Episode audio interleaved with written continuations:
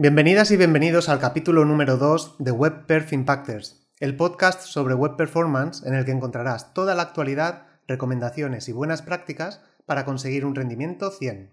Mi nombre es José Manuel Pérez y en el capítulo de hoy me acompañan Estela Franco. Hola Estela. Hola, ¿qué tal? Muy bien. Y Joan León. Hola Joan. Muy buenas, ¿qué tal? Perfecto, vamos a hablar hoy sobre herramientas para medir la web performance. Y cada maestrillo tiene su librillo y hay multitud de opciones a la hora de tomar métricas de performance que vamos a cubrir hoy. Pero antes vamos con noticias breves de actualidad. Estupendo, pues empiezo yo trayendo una noticia y es que Google eliminará soporte a HTTP2 Server Push a partir de Chrome 106. ¿Vale? ¿Qué es esto del Server Push? Eh, lo que nos permitía es enviar de forma proactiva los recursos que necesita nuestra web para poderse renderizar en vez de esperar a que el navegador pues, los descubra y los solicite. Pero bueno, esto generaba ciertos problemas y luego al final pues es complicado también de medir la mejora, el rendimiento que esto nos supone, con lo cual pues no se ha estado utilizando mucho, ¿no? Y, bueno, viendo todos los sitios que van con HTTP2, eh, pues se estima que solo el 1,25% estaban utilizando esta feature. Y bueno, al final hay también resultados mixtos, hay quien dice que funciona mejor, quien dice que funciona peor, pero bueno, que en muchos casos eh, puede incluso ser malo para performance, ¿no? Como nos puede pasar si hacemos, yo que sé, preload de todo, preconecta todo, al final también, pues, eh, si todo es importante, nada es importante, ya lo sabemos, y, bueno, pues hay, hay sentimientos encontrados en cómo utilizar esto. Y luego, ¿qué pasa? Pues que en HTTP3 realmente esto no, no está implementado, aunque esté en la especificación y en, al final, bueno, pues digamos que está retirado, ¿no? Entonces, eh, al volver a ejecutar más recientemente un, análisis de todo esto, eh, pues los sitios lo están utilizando todavía menos. Es ya prácticamente la mitad, estamos hablando del 0,7% versus el 1,25% pues que, se estimaba antes. ¿Qué pasa también con esto? Que hay algunos CDNs que esto te lo implementan y, y, es una funcionalidad que tú tienes de forma proactiva por parte del CDN, como pasa por ejemplo con Akamai. Con lo cual tú estás confiando en que Nakamai de forma automática puede detectar cuáles son los recursos críticos de tu página web y hacer server push de los mismos, ¿vale? Pues que sepáis que a partir de Chrome 106 esta funcionalidad pues, pues no estará disponible para esos usuarios. ¿Qué alternativas nos da Google para todo esto? Pues tenemos principalmente dos. Por un lado, tenemos la opción de em, responder con 103 early hints a los recursos críticos, con lo cual cuando tú haces petición, cuando el navegador hace la petición del HTML, además de la respuesta 200 de, lo que es el propio HTML, automáticamente va a venir con los 103 de los archivos que necesita el navegador como pistas, ¿vale? Aquí no estamos forzando un push, sino que realmente estamos delegando la responsabilidad de decidir al navegador. Esta es la, la opción, digamos, que Google recomienda como mejor. ¿Que no podemos hacer esto? ¿Que nuestro CDN no permite todavía responder con 103? Podemos hacer preload. ¿Vale? De aquellos archivos que nosotros sabemos que son críticos, repito, críticos, para no volver otra vez a, lo que comentábamos antes, ¿no? De precargar todo y que en este caso pues hagamos preload de esos archivos para que facilite la carga de la página. Y relacionado con esto traigo otra noticia y es que ya hace ya un par de meses me parece que fue que Cloudflare ya anunció que soportaba em, los Early Hints 103 y ahora, bueno, ahora tenemos la novedad de que CloudFront soporta HTTP3 también, ¿vale? Con lo cual, bueno, pues son novedades buenas que nos ayudan al final a que mejore la performance de los diferentes recursos que necesitamos para nuestra página web. ¿Qué más novedades tenemos por aquí? Pues tenemos novedades en, Chrome también. Para Chrome 105, ahora actualmente estamos en el 104. Em, tenemos novedades tanto en la parte del navegador en sí como en la parte de las Developer Tools. Empecemos por las Developer Tools, donde herramientas que tenemos para analizar la performance, como el eh, Performance Insight, la nueva pestaña que ya comentamos, que realmente es como un, es un híbrido entre la pestaña Performance, los insights que nos da mm, Lighthouse y tenemos eh, una pestaña donde está aglutinando toda esa información y la están reordenando y se nota muchísimo que están desarrollando eh, sobre esta nueva pestaña continuamente. Tiene de hecho el iconito de, la probeta porque está en modo desarrollo Y hay cosas muy buenas, como por ejemplo que están mm, mejorando la información que, que nos ofrece para mejorar el Large Contentful Pain. Large Contentful Pain es una de las medidas que tenemos en las Core Vitals para eh, detectar el elemento más, eh, más grande que, que, está afectando a la página. Y luego, por otro lado, también está mm, añadiendo eh, cómo detectar el FOID, que es la parte de, repintado y para mejorar el tema de las fuentes cuando hacemos eh, la carga de cualquier fuente que no sea del sistema, el navegador previamente tiene las disponibles en el sistema y cuando descarga la, tipografía que queremos utilizar para ese site, hace un cambio. Pues está mejorando las métricas de cómo, dar de, eh, cómo mejorar esos eh, cambios y esos renders de tipografía, porque en muchos casos afectan al CLS, el Cumulative Layout Shift, que es una de las métricas que últimamente estoy viendo que está dando bastantes, bastantes problemas. Y otra de las pestañas que, tiene, que tenemos disponibles es, la del recorder, que eh, nos permite grabar un, user journey y, hacer el flujo de navegación. Por ejemplo, el, caso de ejemplo que se utiliza para eh, mostrar esta herramienta es en una tienda online, pues buscar un, producto, darle a, añadir al carrito, ir al, carrito, hacer el pago. Entonces, ese flujo, analizar cuál es la performance de todo ese flujo. Pues ahora eh, esta herramienta, al añadir también, eh, por ejemplo, el hacer un hover eh, para las interacciones y poder interactuar para desplegar el carrito y cosas así. Y poco a poco van mejorando.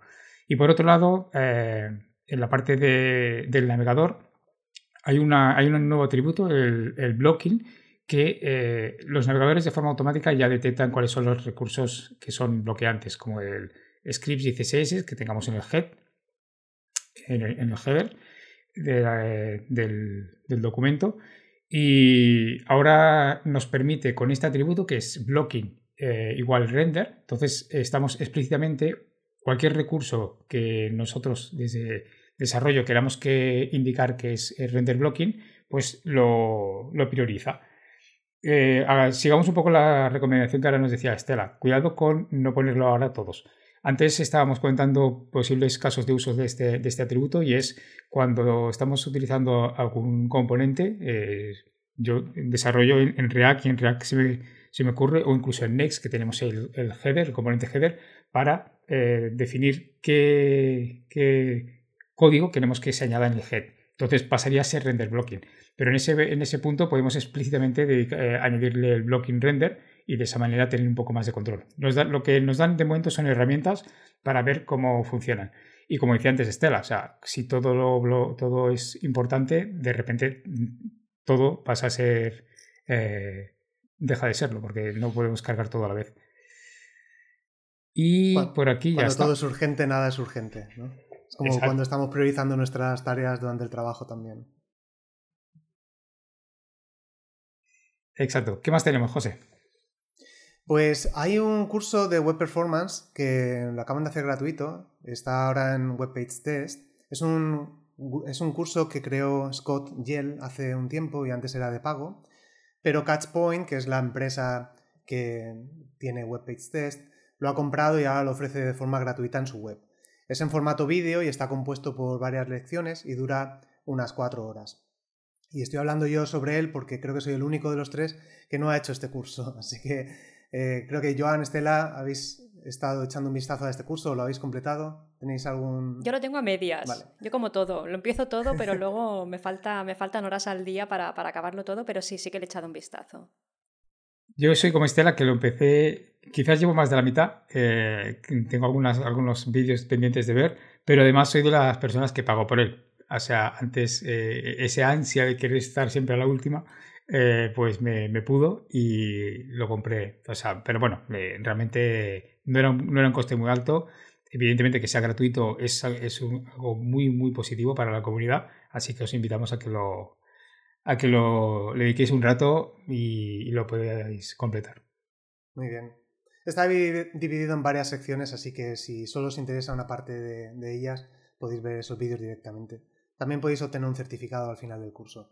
Y eso dura unas cuatro horas, así que si encontráis hueco entre vuestro, vuestra agenda eh, completa estos días, podéis echar un vistazo.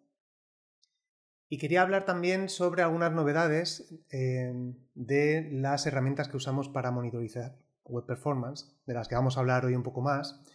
Pero eh, queríamos destacar que Debug Bear ha añadido un plan reducido, cuesta 29 dólares al mes, 25 si se hace el pago anual. Y siguen ofreciendo un periodo de prueba de 14 días en todos sus planes. Y lo bueno es que este plan se añade a otros que había antes que empezaban en 99. Así que de 99 pasa a 29 y ya no tenemos mucha excusa para, intentar probar estas herramientas, tanto por el periodo de prueba como por el, coste bastante más bajo. Y también decir que han añadido un par de features que las encuentro bastante interesantes.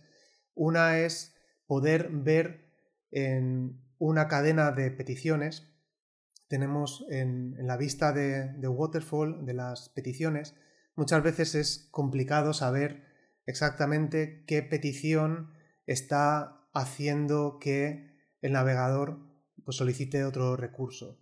A veces lo sabemos un poquito pues mirando la vertical, viendo cuándo acaba un recurso, cuándo empieza el siguiente, pero Debugbear ha añadido flechas para saber exactamente qué recurso está haciendo que se cargue otro recurso. Entonces podemos identificar muy fácilmente cuáles son los, paths y cuál es el critical path e intentar optimizar pues, esos recursos que están dentro del, critical path que está determinando cuándo se carga nuestra web.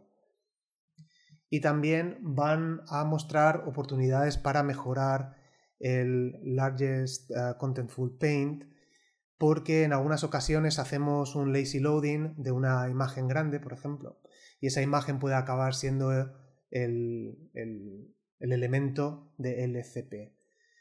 Em, al hacer la carga con lazy load, pues la prioridad de carga es baja, pero luego cuando el navegador detecta que esta imagen va a estar justo en la parte visible, lo cambia a alta. Entonces, gracias a saber cuándo un recurso se está cargando con baja prioridad y el navegador lo cambia a alta, gracias a saber eso podemos nosotros directamente darle eh, un hint al navegador para que haga la carga ya directamente con, alta prioridad. Y por último, también hablando sobre planes em, de precios un poco más económicos, hemos hablado en el pasado sobre Speed Curve, que es una herramienta que dentro de las herramientas de medición de web performance eh, era un poco de las más caritas, que empezaba sus planes en unos 119 dólares, ahora también tienen un plan básico por 15 dólares al mes 12 eh, si se contrata un plan anual. De nuevo, es de agradecer tener estos planes porque nos da la oportunidad de probar durante un mes estas herramientas, hacer algunas, algunas pruebas, algunas evaluaciones en nuestro trabajo y, de ahí pues sacar, sacar distintos, eh, distintos insights e intentar luego pues hacer ya la contratación anual o apostar por la herramienta que más nos guste. Y como hoy vamos a estar... Sí, perdón. Perdona que te cortaba, quería añadir aquí que me parece súper útil porque muchas veces nos pasa esto, ¿no? Que, a lo mejor tenemos claro que necesitamos una herramienta y demás y, es mucho más complicado conseguir esa contratación anual, ¿no? Sin realmente poder proporcionar esos insights de, mira, pues con, el tier, incluso con la parte del periodo de prueba, ¿no? De realmente poder aportar, monitorizar unas URLs específicas y poder decir, ostras, mira todo lo que nos está aportando. Incluso si queremos extender ese periodo de prueba con con un mes que, estamos viendo que hay precios económicos y poder aportar realmente unos resultados mucho más completos para poder justificar muchas veces esa, contratación anual, porque a veces también nos pasa ¿no? que la, persona responsable de aprobar esa compra que, no pueda verle el jugo a, jolín, pero con esto que estamos consiguiendo, ¿no? pues realmente nos facilita muchísimo, creo, nuestro trabajo de poder justificar la contratación de una herramienta u otra. Sí, exacto. Em, de hecho, vamos a hablar un poquito más sobre herramientas para medir web performance. Podemos también tocar un poco en el tema del, precio o incluso cómo proponer usar estas herramientas en nuestros sitios de trabajo. Em, y hoy vamos a centrar el, capítulo en, este tema. Y la, principal pregunta es ¿por qué necesitamos estas herramientas? Seguimos hablando sobre novedades, sobre eh, qué podemos usar para detectar problemas, pero ¿por qué queremos invertir aquí? Y la realidad es que lo que no podemos medir no podemos optimizar. No podemos identificar que tenemos un problema si no somos capaces de medir ese problema. Em, tampoco podemos identificar cuando hacemos cambios en nuestro código que estropean las métricas si no estamos midiendo las métricas. Y es una, es una constante cuando hablamos sobre web performance, asegurarnos de que tenemos las herramientas para identificar los problemas eh, antes de incluso ponernos a trabajar en esas mejoras, ¿verdad? Completamente, porque al final es, es, es, lo que dices, lo que no podemos medir, no, no vamos a poder saber que está mal para optimizarlo, incluso durante el propio proceso de, de desarrollo, ¿no? que no nos encontremos con que la, la, performance se ha degradado cuando ya está en producción y, ah, es que no estábamos midiendo, es que ahora tenemos no solo que optimizar, sino arreglar lo que hemos empeorado, con lo cual las herramientas son básicas e incluso críticas en determinados procesos ¿no? que, que, tengamos en, en, los equipos.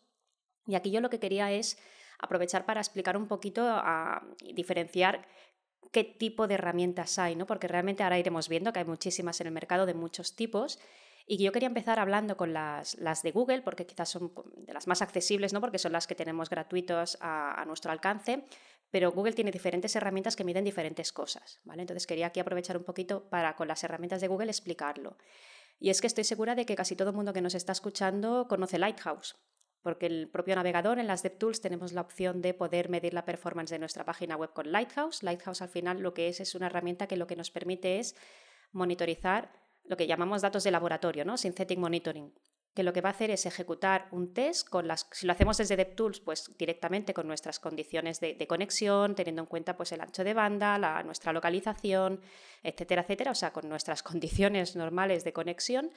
Eh, bueno, pero con Fast 3G, que te lo hace por defecto, la, la conexión sí que te hace un throttling, y lo que hace es medir pues, diferentes, no solo performance, sino que te puede medir pues, diferentes eh, cosas de, de, accesibilidad, de SEO, ¿vale? de Progressive Web App, best practices a nivel HTML.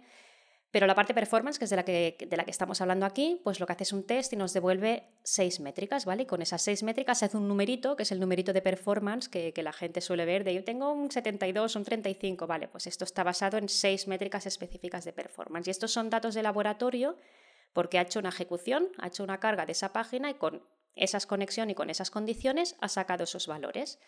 ¿Vale? Pero, ¿qué nos pasa luego también con esto? Que nos podemos encontrar que desde otros equipos nos dicen, ah, pero es que en el CRAX, el Chrome User Experience Report, a mí me dice que estamos fatal y no me coinciden los datos con lo que me dice Lighthouse. Vale, y aquí entra el tema de qué es CRAX, qué es el Chrome User Experience Report. Pues estos son datos de campo, ¿vale? Lo que está haciendo Google con este dataset, porque es un dataset público que hay, recolecta datos de usuarios de Chrome. No de todos, porque al final son usuarios que han aceptado compartir datos con Chrome. Luego hay también otro tipo de limitaciones, de que no tengan eh, un passphrase, de, que tengan sincronización entre dispositivos. Hay, hay, letra pequeña, ¿vale? No, no es para todos. Y luego también hay limitación a nivel dispositivos, porque Chrome de momento no está recolectando datos de la versión de Chrome para iOS, ¿vale? Con lo cual no tenemos datos de iPhone para, para los datos de cracks. ¿Vale? Pero pese a eso, sí que se ha convertido como en un estándar de, del mercado, ¿no? El, el, mirar cómo estamos en cracks para saber un poquito cómo está la experiencia de usuarios de una página web, pese a las limitaciones.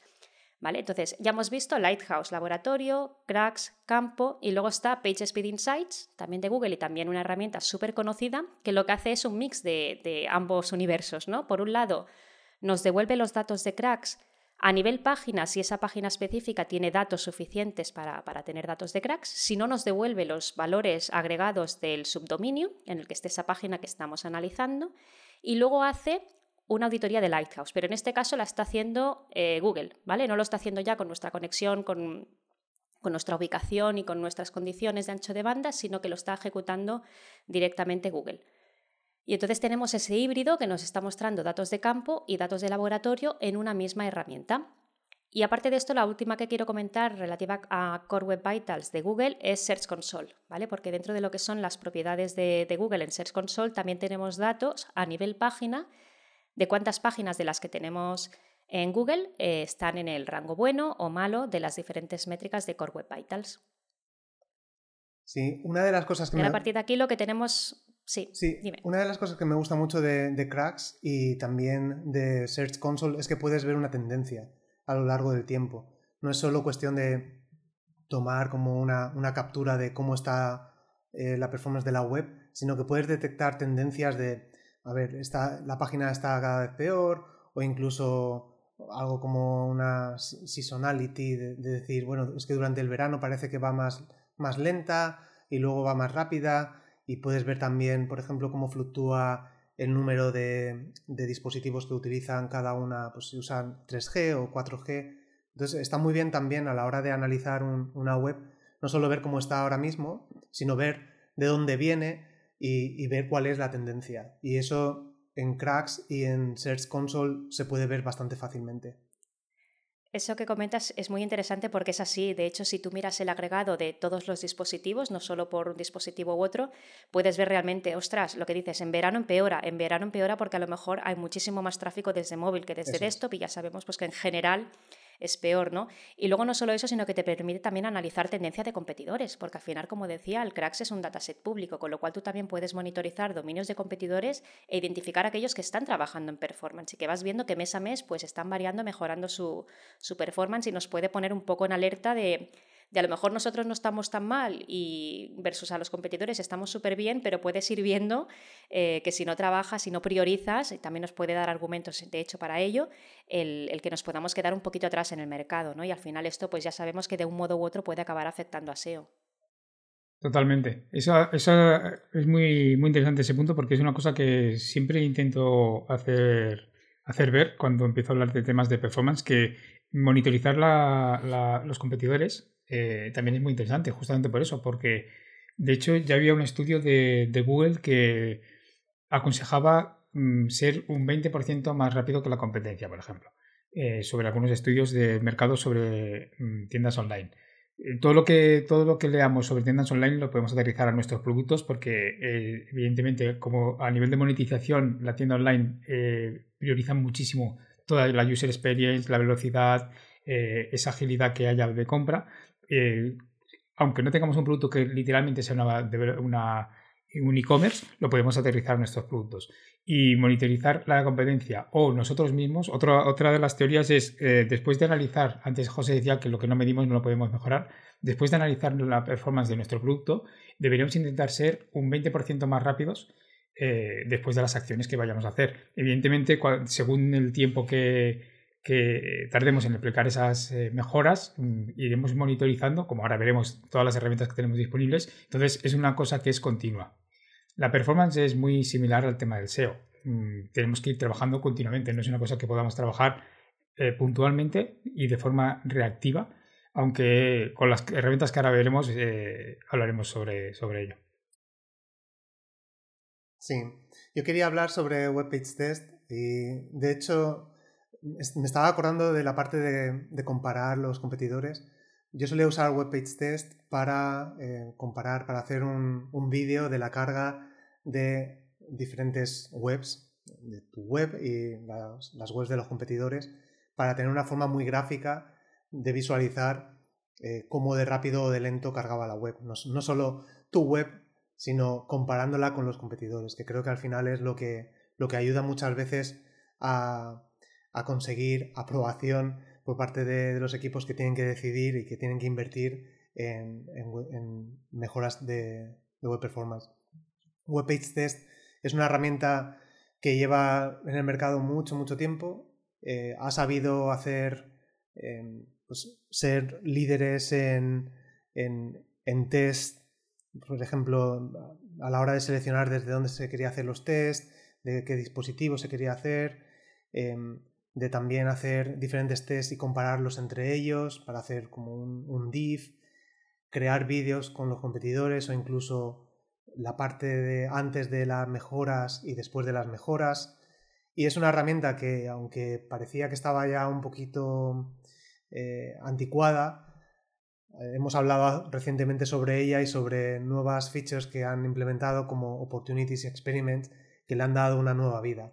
Ahora podemos utilizar esta herramienta para hacer test de cambios que de otra forma tendríamos que hacer los cambios nosotros manualmente. Y esta herramienta te permite simular cómo cargaría la web si se hicieran estos cambios.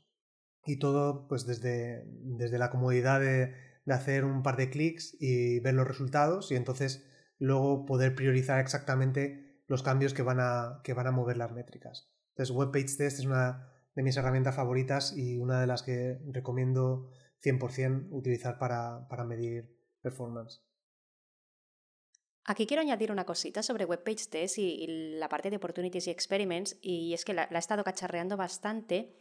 Y lo que me he encontrado es que tienen bastante inestabilidad con el time to first byte cuando hacen experimentos, ¿no? Como que no responde siempre eh, a la misma velocidad porque al final apunta a, su proxy, están, devolviendo devolviendo ellos el HTML con esas modificaciones y te encuentras variaciones muy heavies. Y lo que han hecho recientemente es, hasta que solucionen un poquito esto, que tú puedas obviar, que tú puedas restar el time to first byte de la ecuación para ver realmente el impacto, porque nos encontrábamos con veces que comprobabas eh, sin cambiar absolutamente nada dos versiones y te daba una diferencia en, en, métricas, en LCP por ejemplo, de un segundo.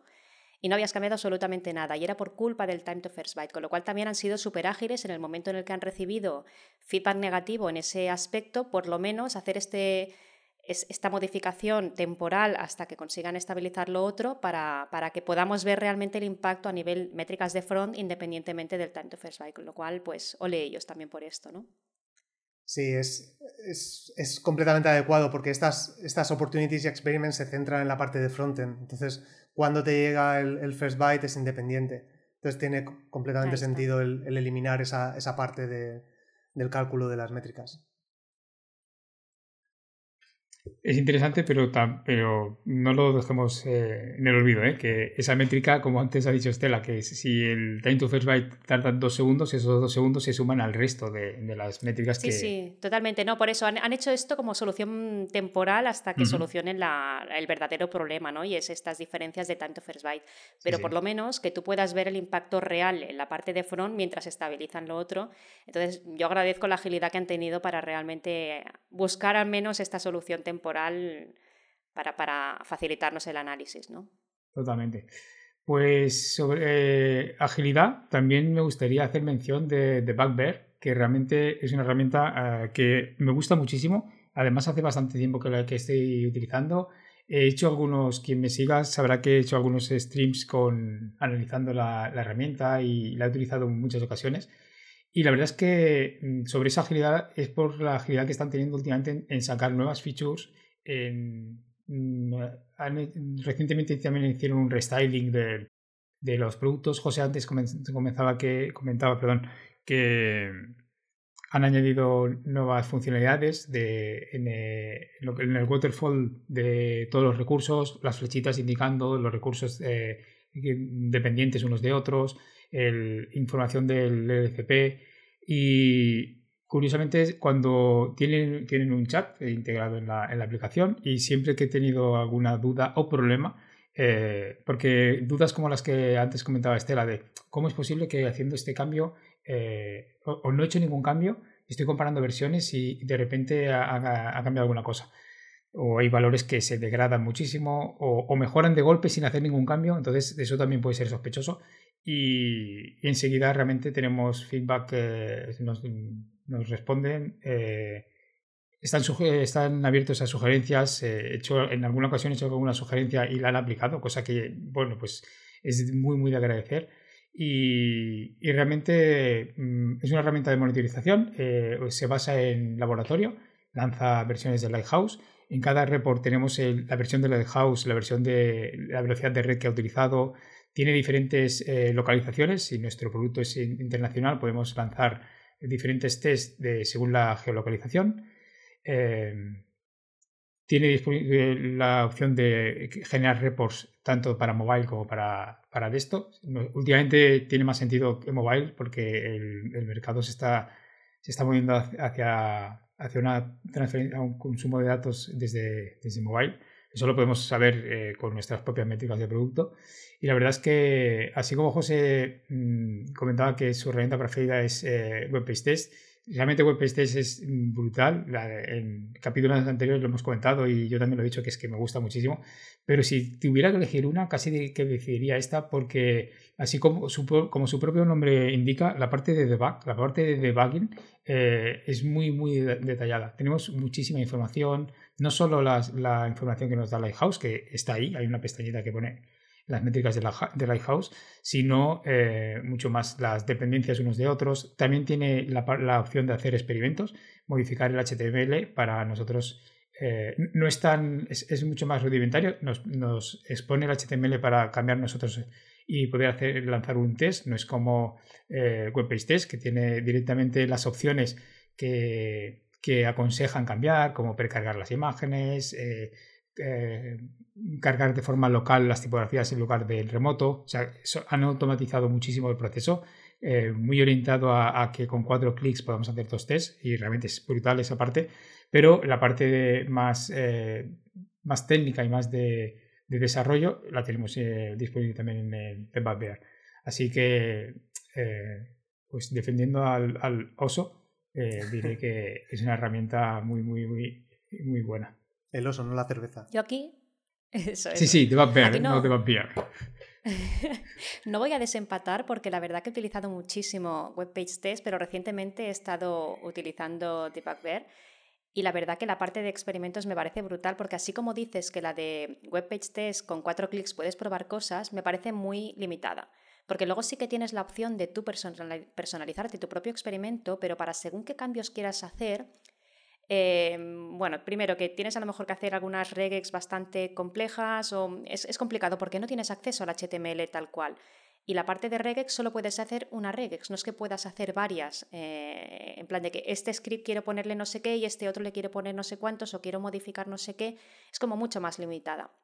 En cambio la de debugver eh, tienes ahí el HTML, con lo cual si tú quieres ir a las tripas del HTML y modificar lo que quieras de todas las maneras que quieras y cambiar incluso el orden de todos los elementos del head porque estás buscando la mejor optimización para, para toda esa parte, me parece mucho más potente, más potente no, pero por lo menos mm, tienes muchas más opciones con la, con la de Debug Y aquí creo que Joan quiere apuntar algo. Es que claramente has desempatado, muchísimas gracias. Eh, Joan 1, José 0. No, pero es que es, En la parte de experimentos, se ha hablado de la parte de experimentos. Sí, sí, sí. luego la parte... Yo he dicho que Web Page Test me, gusta mucho, pero también pero uso, uso, por ejemplo, también Debugger para monitorizar webs. Y ahí incluyo webs y recibo, recibo mails cuando hay algún, alguna regresión y es súper útil. O sea, cada una, cada herramienta al final... Son cosas diferentes, sí, sí, también. Hay cierto solapamiento, pero cada uno al final, como decía, cada uno tiene su librillo. Yo uso, por ejemplo, WebPage Test más para una, una revisión de... One shot, ¿no? Eso es, un, un snapshot.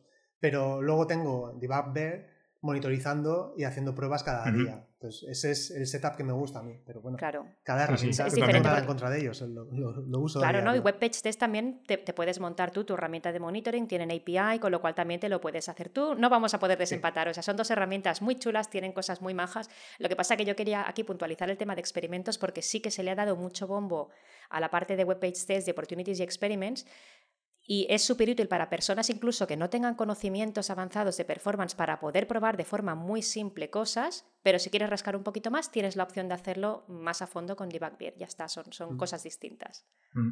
Hay más control. Esa parte mm, es lo que ha comentado antes Estela. Poder modificar directamente el HTML para Evidentemente requiere tener el conocimiento ¿eh? para saber qué, queremos tocar, pero para eso estamos nosotros aquí, para ayudaros a que tengáis ese conocimiento y, podáis eh, elegir la herramienta que mejor se ajuste. Eh, un último apunte sobre Debugbear y lo, yo lo olvidaba y gracias José por recordarlo, que mm, tiene monitorización que nos puede alertar e integrar con eh, Slack, por mail y por mail también estoy recibiendo alertas a veces de eso, de ha habido este cambio, ha habido una, suba una, subida de puntuación o incluso cosas positivas. ¿eh? Y además cada, puedes programarlo para que cada lunes recibas el report de todos los sites independientemente de que sea eh, haya alguna alerta puntual. Muy bien. Em, también relacionado con Debug yo quería hablar sobre Calibre. Calibre. Es una herramienta similar, yo creo que es un poco el, papá de Debug porque vino, vino antes y estableció un poco cómo, cómo podrían ser este, este, tipo de herramientas. Ahora quizás está un poquito más eh, empatada la, la, situación. Además, estaba mirando un poco el, precio de, calibre y con los nuevos planes de Debug y Speedcore em, empieza a ser un poquito más, más caro. Pero Calibre a mí me resultó súper útil también para lo mismo, para, hacer monitorización. Es un equipo pequeño, em, también de forma similar a, a Debug que están desarrollándolo. Me gusta mucho porque también producen contenido muy, muy útil, tienen, tienen un blog que encuentro muy interesante y una newsletter también. Eh, han trabajado en algunos otros proyectos, como por ejemplo la integración con, eh, con GitHub a través de acciones para hacer eh, mejoras de imágenes en cada una de las pull requests. Entonces, contribuyen a la comunidad y hacen, hacen cambios más allá de, de su producto. Pero a la, a la hora de, de, definir el producto diría que es similar a, a Debugger.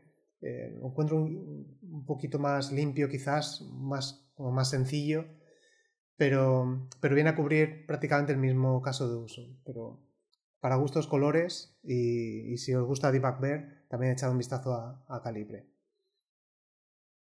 Pues para colores, para colores los de Speedcurve, de verdad. Realmente es brutal, es brutal la, la, la UI que tiene. Eh, cuando tienes que elegir una de, las herramientas, empiezas a compararlas, si te, si te dejas llevar por la, por la estética de Speedcurve es auténticamente brutal. Lo he utilizado en, en colaboración con una empresa, tuve acceso a, las métricas y ahora recientemente en, en lo tengo que implementar en uno de los, de los sites. Y, y también he estado monitorizando eh, esa, esa, herramienta en, en, sites del grupo de, de Adevinta. La verdad es que el nivel de detalle, incluso durante un mes estuve utilizándola, mm, se me quería escribir un artículo, lo tengo pendiente, tengo pendiente de, eh, de publicar ese artículo de eh, comparando herramientas, o un poco las que estamos comentando hoy, y hice el análisis de, de y el, el, nivel de detalle además de cada una de las visitas es brutal, porque puedes llegar a ver eh, justamente el dispositivo que es mm, no solo visualmente eh, mm, tiene una información muy elegante, unos gráficos geniales, muy, muy interactivos, eh, el nivel de filtros que puedes eh, aplicar también es, es, muy bestial. Podemos tener una monetización de, eh, por ejemplo, si tenemos una campaña dedicada a iPads y queremos monitorizar la performance de, de esos iPads durante cierto tiempo, puedes monitorizar justo esa campaña, bueno, esos dispositivos para esa, aplicarla a esa campaña. Realmente es, es, una herramienta muy, muy elegante. tenía un, coste re relativamente alto eh, para mí era una de las herramientas de elegir la posiblemente una muy buena herramienta, pero también al mismo tiempo muy cara. Pero como antes ha comentado José, han sacado ahora un, un plan mucho más económico que nos permite como mínimo poder testearla. E incluso ese, ese coste hacerlo un, durante un trimestre, un, un quarter, eh, probar esa herramienta, pues para compararlas con otras, que luego haré un comentario sobre esto, creo que es muy, muy interesante y os va a gustar. También tiene reportes eh, para, y alertas para recibir cuando hay una, un cambio bastante considerable en depende de las métricas y totalmente configurable. Una cosa, Speedcar, además de lo que es la parte de monitoring de, laboratorio, ¿no? que es lo que estamos hablando en estas últimas herramientas, también tienes la opción de, mm, implementar un script y realmente poder recolectar datos de Real User Monitoring, ¿verdad? Eh, sí, totalmente. De hecho, el, al, en Adeventa lo que vamos a implementar es el, el RUM, el Real User Monitoring, porque la parte de laboratorio ya ahora mismo la tenemos implementada con, otros, eh, con otras herramientas y mm, será el momento de decidir si queremos utilizar unas u otras, pero sí, sí, realmente tener los datos y es una de las, cosas que estuve viendo, o sea, mm, lancé un tweet pero pidiendo que gente entrase al blog solo por el hecho de tener métricas de, diferentes geolocalizaciones incluso ver las respuestas. Ver las respuestas de eh, el site, está, lo tengo desplegado en, en Netlify. Pues eh, ver eh, visitas desde diferentes puntos y ver esa latencia cuando estamos nosotros en nuestro sesgo de nuestras, eh, nuestras conexiones y ver que nuestro last contentful pain está por debajo de un segundo, estamos súper tranquilos y de repente ves que que publicas un tweet para que gente entre eh, a, ver, a ver tu post y gente desde Latinoamérica entra y de repente ves que los, la, los picos se pasan de los dos segundos y medio. Entonces de repente tu last content pain acaba de caer totalmente. O sea que, y eso lo puedes ver en tiempo real.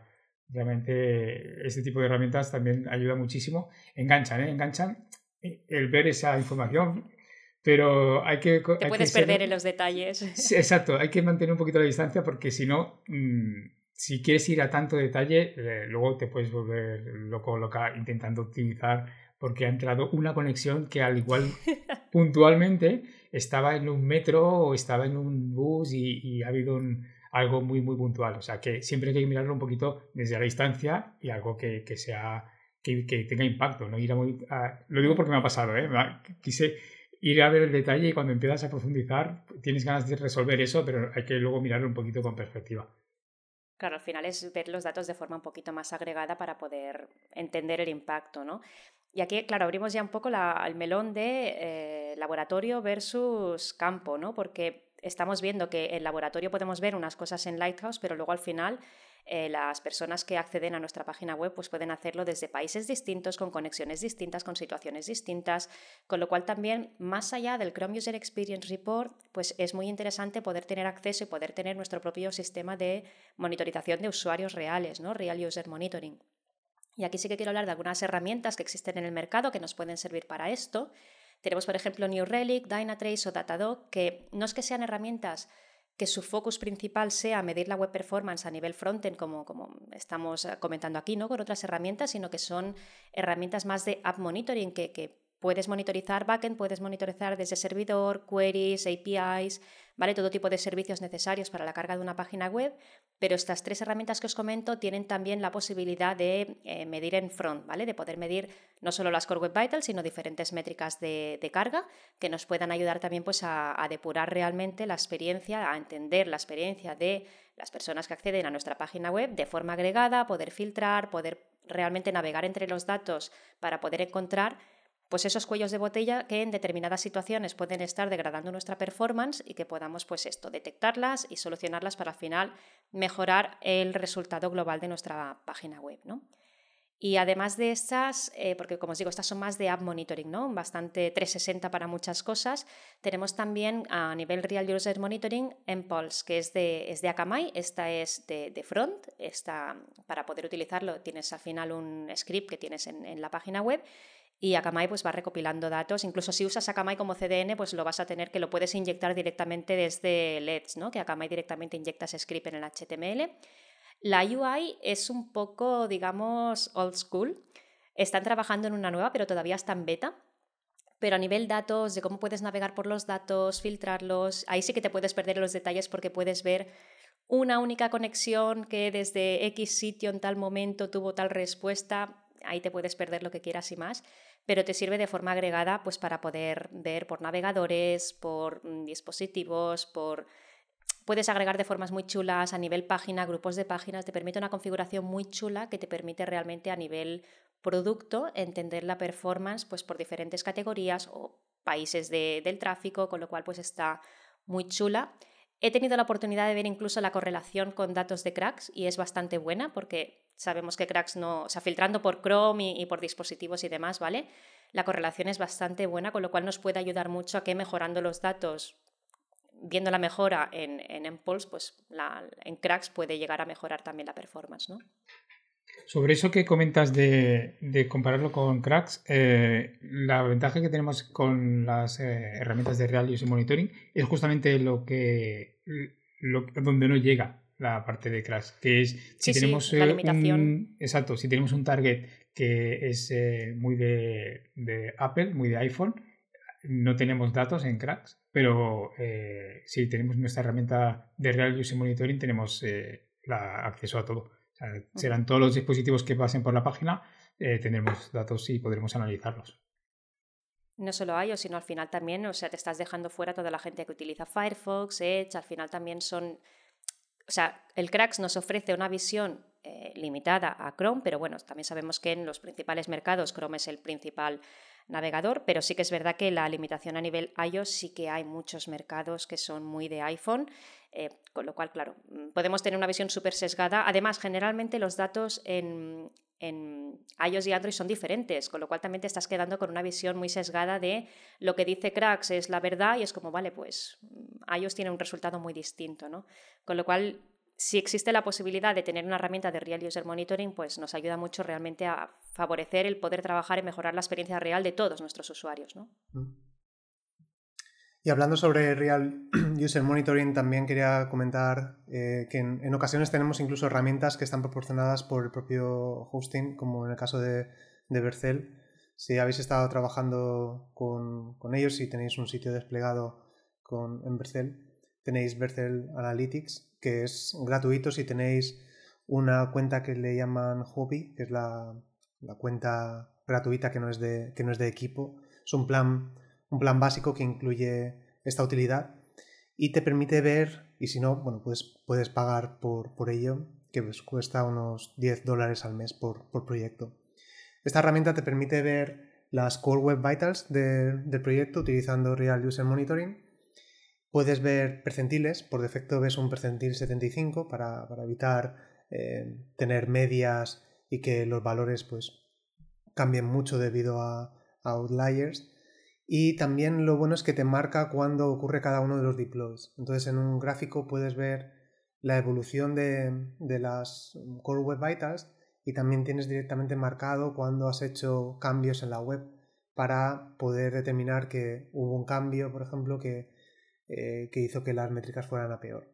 Entonces, algunas eh, es interesante también ver eh, estos servicios añadidos de algunos servicios de hosting que también están reportando información sobre performance.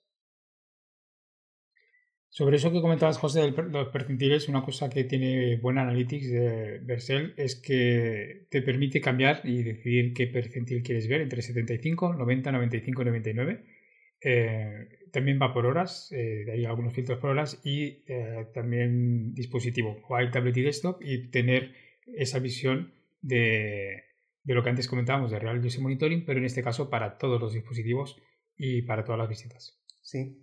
Y tiene otra cosa que se me olvidaba, tiene otra cosa que está muy chula, que es que te dice cuáles, em, cuáles son los valores por página, pero como Vercel, si estás usando Next.js, em, sabe cómo funciona el, sistema de routing, te puede agrupar, por ejemplo, todas las páginas de producto. Te puede decir, las páginas product barra asterisco tienen este rendimiento. Entonces, no vas a nivel de URL necesariamente, sino que es capaz de agrupar y darte, dártelo a nivel de, ruta, tal y como lo tendrías tú escrito en el código. Entonces está, muy bien porque igual tienes productos que van más rápidos que otros y, esta, esta, agrupación no te la suele dar las herramientas porque no tienen ese conocimiento para agrupar. Aunque también he visto algunas algunas otras como New Relic que son capaces de determinar también a través de alguna de análisis de la URL qué páginas pertenecen a, un grupo. Pero con Vercel está bastante bien integrado con Next.js y te puede dar esa información de forma bastante precisa. Y... Eso está bien, no mm. tener que, pelearte con expresiones regulares, ni con patrones, ni nada extraño para, para poder agruparlas, la verdad que está bien. Sí, y quería tocar también, bueno, estamos aquí hablando de muchas herramientas, pero a ver, como mínimo, mínimo, mínimo, eh, como hay muchas empresas que usan Google Analytics para, su web, como mínimo ahí en Google Analytics también hay cierta información eh, de tiempos de carga.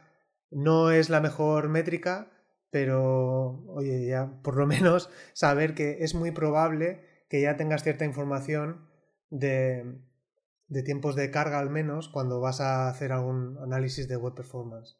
Entonces, eh, de nuevo, no es, no es la herramienta que utilizaría, pero si no tienes ninguna otra cosa o quieres ver algo de histórico, pues eh, al menos tienes algunas métricas ahí. Pero hay formas de mejorarlo. Eh, por ejemplo, Joan, explícanos cómo, cómo utilizáis en Adevinta Google Analytics. Bueno, en este caso, eh, más que Google Analytics, estamos utilizando la. Em, bueno, tenemos varias opciones. Las Core Web Vitals como librería, que eh, creo que es interesante porque eh, tendríamos más o menos nuestro propio custom Real User Monitoring, donde cargando la librería de Core Web Vitals, darle información y enviarla a un servidor de un sistema de logs y luego explotar esos datos. Eh, estamos analizando la implementación de las Core Web Vitals. Ahora mismo en la de lo que estamos utilizando es eh, la API de PageSpeed y utilizando la API de PageSpeed eh, según unas URLs, las que queremos monitorizar, cada, tenemos una lambda en AWS que cada 10 minutos, quiero recordar, es un valor, un parámetro configurable. ¿eh? Creo, lo hemos tenido en 5, en 7, a veces en 10. Creo que ahora mismo lo tenemos en 10 está enviando esa información y, la, y luego la estamos consumiendo con Datadog. Antes Estela comentaba sobre herramientas de este tipo. Nosotros estamos utilizando Datadog para eh, explotar, hacer la explotación de esos datos. Un dashboard donde tenemos la monitorización y podemos filtrar por meses, por, por eh, semanas, el día anterior, por horas. No está vinculado a los deploys porque no estamos monitorizando, no lo tenemos integrado con los deploys entonces, cuando vemos un pico, ahí tenemos el, trabajo extra de eh, machear esa fecha comparándolos con los deploys en, GitHub y, buscar eh, esa parte de debug es un poco más, eh, más compleja. Justamente estamos trabajando en ello, incluso dando visibilidad porque a veces se están incorporando gente nueva y, toda esa visibilidad no la tienen. Y machear eso con debug para que nos pueda, nos pueda ser ágil la hora de detectar. Pero de esa manera estamos teniendo Mm, la... Sí que es verdad que está totalmente sesgado a 3G y, es un lighthouse. Realmente la información que nos da está dando el lighthouse no es... Eh, no estamos midiendo, no es como la Core Web Vitals eh, como tal, pero fue una primera aproximación de, herramienta para monitorizar. Es una monitorización, que está siguiendo incluso management, entonces management tiene acceso a esos dashboards y pueden tener esas métricas por página y luego según los, días que, definamos. Si esa librería que mencionas, Web Vitals, expone eh, todas las core, core, Web Vitals, Time to First Byte, CLS, FCP, las expone todas. Entonces lo puedes conectar con, eh, con un, sistema custom o incluso con Google Analytics. Pero lo bueno es que todas estas Vitals se pueden, pueden accederse a través de, de JavaScript. Entonces, si desde vuestro navegador podéis hacer una llamada al servidor donde estéis almacenando los datos, podéis utilizar una librería como esta para hacer tracking de las, de las Code Web Vitals vosotros mismos. Sí, el montarte tu propia herramienta y, al final lo que es chulo de la librería esta que la documentación está muy bien y, te permite enviarlo a Google Analytics directamente o al Data Layer si lo tienes, si no tienes directamente Analytics mm, directamente, sino que lo estás inyectando con Google Tag Manager. Y una vez lo tienes integrado con Google Analytics, puedes usar también, se llama ah, Web Vitals Report, que está chulo, te puedes montar un dashboard, es bastante rudimentario, pero está muy guay porque puedes filtrar por los diferentes segmentos que tienes en Google Analytics, con lo cual está muy bien porque puedes determinar, pues con todos los filtros que tengas en Analytics, analizar la performance pues por tipo de tráfico, por tipo de segmento, por tipo de campaña, con lo cual también puede dar una visión que puede ayudar mucho a negocio a realmente entender qué está pasando en la web y cómo va alineado esto al final con, las métricas de negocio. ¿no? Muy bien, pues creo que hemos hablado ya bastante sobre, sobre las herramientas que tenemos disponibles para hacer monitorización de web performance. Para cerrar el capítulo de hoy ah, vamos a hablar sobre eh, próximos eventos relacionados con, con performance. Eh, tenemos a, Joan, que va a ser nuestro enviado especial a performance.now. ¿Verdad, Joan? Estás ya esperando. Vas a ir al final, ¿no? Pues sí, la verdad es que es una, es una conferencia que tengo muchísimas ganas de ir. Eh, serán los días 27 y 28 de octubre. Esta semana justamente publicaron que ya han llegado a las 250 entradas vendidas y que aún quedan 50, o sea, hay una capacidad de, un aforo de 300 personas. Y una de las cosas guays que tiene es que en la propia web eh, tiene un listado de la gente que asiste. Eh, entonces, eh, Muy bueno, stalker. sí, sí, he, podido, transparencia total. y la verdad es que he podido, he podido ver, claro, ves la gente que va a ir y no solo las charlas y, la, y los speakers que habrán, sino que eh, ver que asiste, asistentes. esta gente que nos está influenciando a, nosotras con eh, gente de Google, eh, gente de Speakoof, gente de Caliber, gente de Babber, o sea, Matt, lo podré conocer en persona. Y bueno, si puedo, si puedo hablar con él. Y, pero lo intentaré, o sea, que es un evento que es, es genial. además, como lo pone por países, hay otra persona de, de España, creo que es de Barcelona, una chica, y, y realmente muchísimas ganas. Es un evento que eh, supongo que en el siguiente episodio, si estamos grabando antes de, poder ir, lo comentaré y luego evidentemente intentaré hacer un documental eh, extenso, fotográfico, intentaré hacer fotos con todos y todas para que tengáis envidia.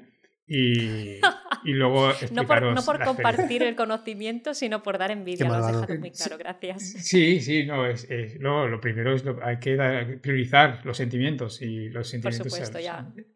Así que, no, no, realmente, eh, hablando en serio, con muchísimas ganas, supongo que saldré de ahí con un, con un chute de energía eh, brutal y con ganas de, de, compartir cosas, de ver, haber aprendido cosas. Además, hace, hace un montón de tiempo, será mi primera eh, conferencia presencial después de, del bloqueo total que tuvimos con el tema de la pandemia. Así que que sea esta, para mí realmente va a ser muy, muy significativo. Muy bien, esperamos, esperamos que hables sobre, sobre nuestro podcast también, nos hagas un poco de publicidad por allí.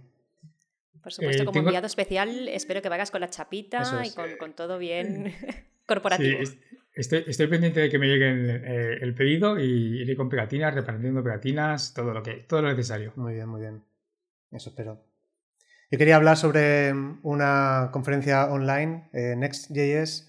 El próximo 25 de octubre va a tener lugar. Es una conferencia de Vercel, que es la empresa que, que escribe Next.js en, el año pasado, en su edición, presentaban bastantes novedades como un template para, e-commerce, Next.js Live, em, también Edge Functions, así que va a haber charlas súper interesantes, tanto enfocadas en Next.js como en otros temas de desarrollo web y no me la pienso perder. Solo la landing ya vale la pena, sea, registrarse en el evento y crear un, un ticket Em, y compartirlo en, redes sociales.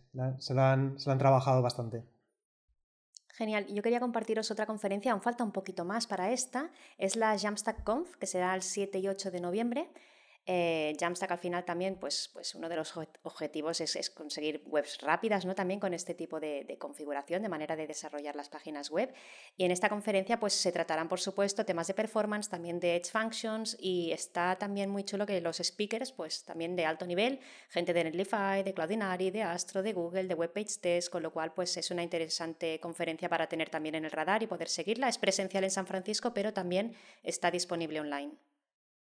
Muy bien, y con esto ponemos fin a nuestro capítulo. Muchísimas gracias por escucharnos y nos vemos en el siguiente. Hasta luego. Hasta la próxima. Hasta la próxima.